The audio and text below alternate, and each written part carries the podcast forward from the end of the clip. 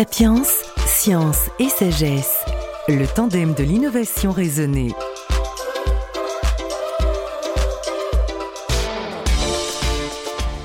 J'ai rencontré Tania Rojabo, astrophysicienne au laboratoire d'Annecy de physique des particules, en 2018, peu après la découverte récente des ondes gravitationnelles décrites par Einstein en 1916, lequel pensait que l'homme ne pourrait jamais les détecter. Je vous renvoie pour cela aux deux podcasts réalisés sur ce sujet. Ce qui nous intéresse aujourd'hui, c'est une nouveauté épatante née des savoirs combinés de deux chercheuses qui ont participé à la détection de ces ondes gravitationnelles Tania Rojimbo, d'une part, et Mary Sakelariadou, qui est professeure de physique théorique à l'Université de Londres. C'est la publication d'un livre pour enfants, La dernière danse des étoiles. Tania Rojimbo, comment est né le projet de ce livre? C'est un projet qui est né sur une plage à Nice. Je travaillais à l'Observatoire de la Côte d'Azur à l'époque et ma collègue était, venue euh, pour une thèse. Et après la thèse, on est, allé à la plage et là, on a commencé à parler. Euh, c'est parti aussi du constat que pour les enfants, il y avait beaucoup de livres sur les planètes, le système solaire, mais pas grand-chose sur les découvertes actuelles. Et comme toutes les deux, nous, nous faisons partie de la collaboration qui a, qui a détecté les premières ondes gravitationnelles, on a, on a, voulu, faire, on a voulu partager ça avec, avec les enfants. Comment, à votre niveau de savoir, avez-vous travaillé le propos, le niveau de compréhension pour que les enfants comprennent? Ce n'est pas une tâche anodine. Non, ça, c'est, ça a été euh, justement un défi pour nous. Euh, c'était comment expliquer à des petits-enfants, parce que c'est, c'est à partir de 7 ans 7-11 ans. Donc, l'idée aussi, c'était de faire sous forme de questions-réponses ouais. plutôt que de leur, euh, leur donner des, des, des, notions toutes faites. Euh, la première histoire, on l'a écrite un peu sous forme d'un conte. Donc voilà, c'est deux étoiles euh, sœurs dans une galaxie très lointaine, il y a très longtemps, qui, qui s'aiment tellement qu'elles ne veulent pas se séparer et finissent par fusionner en trou noir. Donc la première histoire, c'est voilà, c'est un peu un conte pour enfants qu'on lit à des enfants, des petits enfants à l'heure d'aller d'aller se coucher. D'où l'invention de Chloé. Et donc Chloé, oui, voilà. Qui est notre guide, celle qui pose les questions. Oui, oui, c'est ça. Donc Chloé, c'est la petite fille de ma collègue qui est plus, plus âgée maintenant. C'est une petite fille extraordinairement vive et curieuse. Oui, elle est très curieuse. Euh, L'idée qui est un peu aussi derrière ce livre, c'est de donc c'est une maman qui est astrophysicienne avec sa petite fille et c'est aussi pour montrer que ben, les petites filles peuvent s'intéresser à la science elles aussi. Et pour ce faire, vous nous présentez quatre histoires. La première, Chloé et les étoiles jumelles. C'est la première détection des, des ondes gravitationnelles, c'est la, la, fusion de deux, de deux trous noirs, la première détection qu'on a faite. Avec cette explication savoureuse de la balle et d'un ballon sur une couette, où l'on comprend que pour un même poids, la balle s'enfonce plus profondément que le ballon. Oui, ça, c'est ce qui nous est venu. Le piano aussi qui se, qui se déforme au passage d'une onde gravitationnelle. On a essayé de prendre des, des objets d'une pièce de la vie quotidienne d'un enfant. Suis Chloé et le planétarium. Donc là, c'était pour expliquer euh, un petit peu les, les galaxies, l'évolution des, des, étoiles, les différentes couleurs. Voilà comment les étoiles naissent et meurent. L'intérêt ici, c'est que lorsque l'on va à un planétarium, on voit, on sort, on n'a plus de traces, tandis qu'ici, on peut lire et relire et mieux comprendre. C'est vrai, c'est vrai. Donc ça, c'était aussi un peu utile pour, pour la suite et pour tout ce qu'on avait à dire. La troisième histoire, et ce n'est pas rien, c'est Chloé et l'espace-temps. Oui. Et là, ça se passe à un mini-golf pour expliquer un peu la, la, la gravitation, en fait, euh, qui est due à la courbure de l'espace-temps. Comment la balle euh, se déplace euh, sur, sur un parcours de mini-golf selon la, qu'il y a des pentes et des, et des bosses.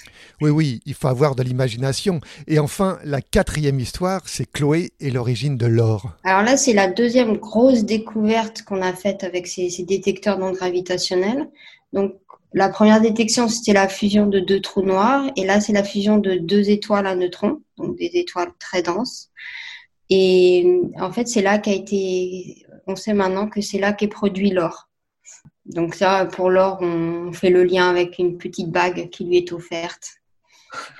On parle de l'écriture, du niveau de compréhension, Mais vous avez également fait appel à une illustratrice épatante. Oui, une, une, artiste italienne euh, qui fait de la sculpture et du dessin, Elisa Franzoy, qui habite euh, entre Milan et Turin. Euh, qui a fait de, très très jolis dessins.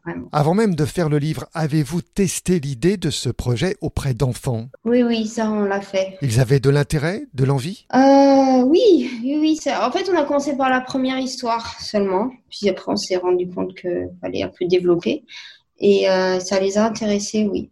Alors on a un petit peu changé des choses. Il y avait au début c'était peut-être un petit peu difficile, donc on a euh, on a eu des remarques des parents qui nous ont guidés un peu. Euh. Et maintenant que c'est publié, avez-vous eu des retours? On a eu des retours, oui. Euh, donc déjà, bon, là, pour la couverture, il y, a des enfants qui trouvent les dessins, qui sont attirés aussi beaucoup par les dessins. Après, on nous a dit qu'ils avaient vraiment compris, accroché, parce que c'est expliqué de façon très très simple en fait, mais c'est exact ce qu'on met. Et ça les a bien intéressés. Donc des enfants entre 7 et 11 ans. Après, même les adultes, on a aussi des retours d'adultes qui ont beaucoup aimé et oh, aussi appris beaucoup de choses. Ah. J'ai lu et relu ce livre. C'est pour les enfants, certes, on l'a dit. Cependant, c'est aussi un livre pour de grands, de très grands enfants, des adultes curieux et éloignés de ses savoirs. Alors, à la fin, on a les quatre histoires et à la fin, on a fait un petit glossaire. Vous savez, c'est des histoires.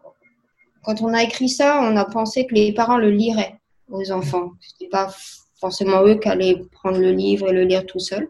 Donc à la fin, on a fait un glossaire pour expliquer aux parents déjà, à eux, les différentes notions qu'on introduit dans les livres. Ah oui, je recommande vivement ce livre. Pour Noël, c'est un très beau cadeau, surtout en ce moment où il est important de prendre de la hauteur. Est-ce qu'une suite est envisagée? Attends, nous l'a demandé, donc du coup, ça a commencé à faire un peu son chemin. Oui, je pense qu'on va... Déjà, ça nous a fait très plaisir de le faire. Maintenant, ça nous fait très plaisir de voir que ça plaît. Euh, donc, je pense que c'est quelque chose qu'on, auquel on va, on va bien réfléchir. Oui, il y a beaucoup de choses qu'on peut expliquer. Donc, euh, on avait l'idée de faire une histoire déjà pour montrer euh, donc un, peu moins sur l'aspect scientifique, mais comment les scientifiques travaillent dans ce genre de collaboration, qu'il n'y a pas de compétition, qu'on travaille tous ensemble. Et c'est comme ça, en fait, qu'on arrive à faire de grandes découvertes. Donc ça, on voulait le montrer, que tous les pays, en fait, des gens de toutes les origines, euh, travaillent ensemble pour un seul but. Et, ça marche.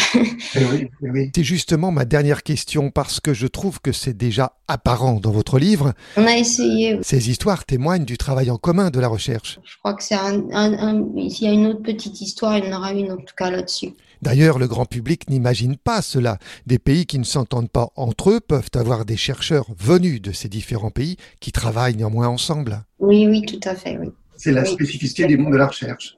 Voilà. Il, y a, des personnes euh, qui travaillent euh, dans des pays musulmans et d'autres qui viennent d'Israël et qui travaillent ensemble et qui se réunissent, qui ont des discussions. En fait, vous n'avez pas pu avoir un éditeur conventionnel. On a commencé, euh, on a envoyé la première histoire à un éditeur. Alors, le premier voulait qu'on fasse ça sous forme de bande dessinée. L'idée, c'était enlever tous les personnages, faire que les trous noirs soient le, les personnages. Euh, après, il y avait sous forme de d'enquête policière. On nous a même dit, oh, l'astrophysique doit être juste accessoire dans le livre. Faites une vraie histoire et puis l'astrophysique sera. Bah non, mais c'est pas ce qu'on voulait faire. Donc, euh, à partir de là, on a fait une demande de bourse à la Société européenne de physique qui nous a permis de, ah de, l'auto-publier. Il y a des choses qui étaient importantes. On voulait les personnages, on voulait que ce soit une petite fille, on voulait que ce soit une maman. Et donc, on a, après, on a eu un financement, donc on s'est dit, on va le faire nous-mêmes. Bon, merci beaucoup.